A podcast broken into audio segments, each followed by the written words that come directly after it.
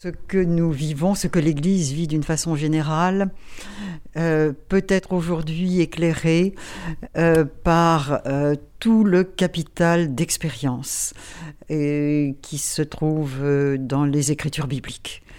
donc c'est vrai que j'ai envie d'interroger ce que nous vivons et qui est tellement souvent déconcertant et,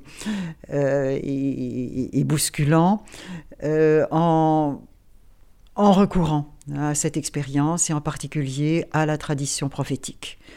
Euh, Israël a vécu euh, de grands drames, de grands drames de l'infidélité, de grands drames aussi de la, euh, de la ruine, de, la, de l'effondrement du, peuple et même de tout ce qui faisait ses appuis, Jérusalem, la déportation à Babylone.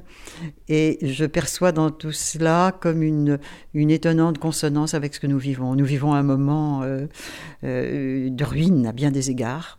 Beaucoup de choses euh, euh, s'effondrent autour de nous aujourd'hui.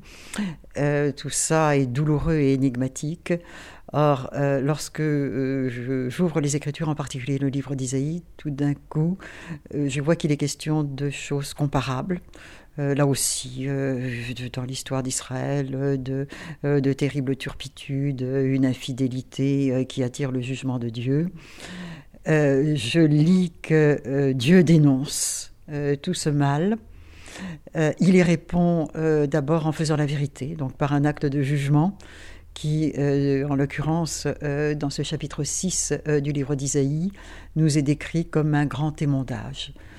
tout ce qui est branche morte, pourrie, tout cela est coupé.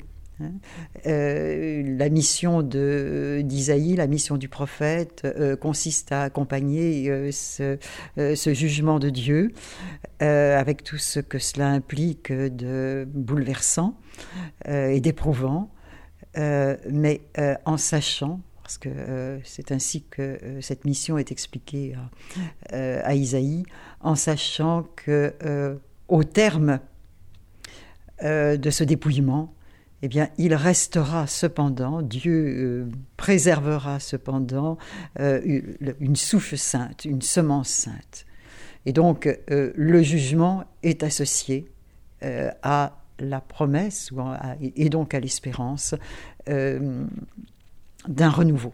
d'un acte de Dieu qui va faire redémarrer toute cette histoire et qui va, qui va lui rendre un avenir. Vous dites qu'il faut aller jusqu'au bout, il ne faut pas se soustraire à ce dépouillement.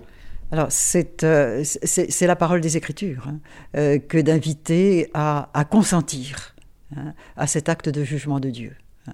Euh, ça se lit dans les textes prophétiques, ça se lit jusqu'au au, début de, l'Évangile, dans la prédication de, Jean-Baptiste. Ne vous soustrayez pas au jugement de Dieu. Hein. Donc consentez à ce que Dieu fasse la vérité et dévoile euh, d'une manière euh, qui peut être ressentie très, très, très cruellement, hein, euh, dévoile la vérité, la réalité des choses, dévoile le péché. Hein. Parce que si le péché n'est pas dévoilé et s'il n'est pas reconnu, il ne peut pas être guéri. Je pense aussi au verset chez Jean, la lumière est venue dans le monde et, et celui qui ne se soumet pas à la lumière... Celui qui refuse de se soumettre à la, à la lumière reste dans les ténèbres. C'est ce qui se joue pour l'Église aujourd'hui? Je crois qu'il y a quelque chose de cet ordre-là. C'est difficile de... Voilà, nous sommes au milieu euh, d'une situation euh, très dramatique et euh, comment y voir clair, mais une certaine clairvoyance, je crois, nous, nous vient des Écritures, peut nous venir des Écritures.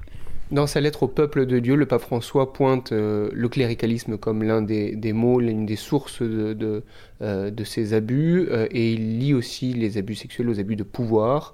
Vous vous dites, il y a des remèdes aussi là présents dans l'Évangile pour combattre le cléricalisme. Il nous faut revenir à l'Évangile pour euh, euh, retrouver tous ensemble, je dirais, laïcs et prêtres, euh, ce qu'est la vérité de la vie chrétienne, dans ses diverses expressions, dans ses diverses vocations, et, et, donc purger ce que l'on appelle l'ecclésiologie, notre manière de concevoir l'Église, de toute une, euh, une obsession du pouvoir, une obsession de la hiérarchie.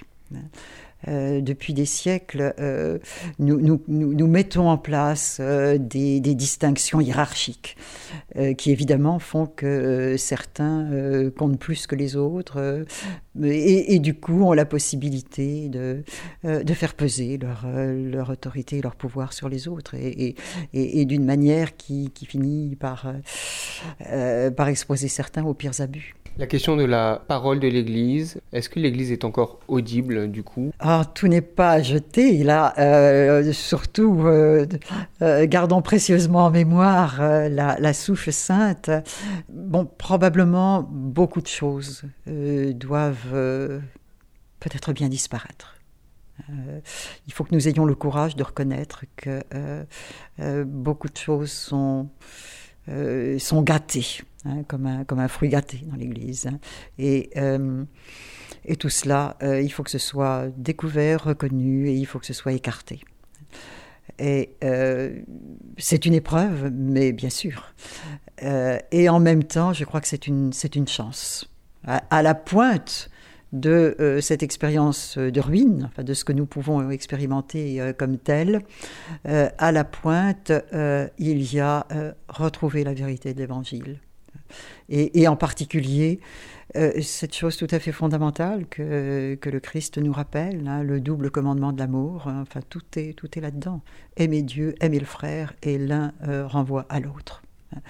Et, à partir de là, laisser euh, se transformer notre relation euh, à l'intérieur de l'Église, nos relations euh, à l'intérieur de l'Église, et également notre relation au monde extérieur. Une dernière question, peut-être plus sur la forme de cette journée et sur le signe qu'elle donne, le sens qu'elle avait pour vous. Vous vous retrouviez à prêcher une retraite devant une assemblée de prêtres, vous, femme laïque. un exercice habituel non, certes non. Euh, bon, j'ai l'habitude d'intervenir, euh, en particulier dans des fraternités, dans des communautés monastiques, euh, y compris masculines. Donc là, j'éprouve moins d'étonnement. En revanche, me retrouvais devant un presbytérat de plusieurs dizaines et dizaines de prêtres et être appelé finalement à, enseigner hein, cette assistance. C'est vrai que c'est pas quelque chose de complètement banal. En tout cas, moi, je ne le vis pas du tout comme ça. et euh, et, peut-être surtout, euh, j'y trouve là tout de même un grand signe euh, d'évolution heureuse dans l'Église hein, où justement on évoquait la question de la fraternité.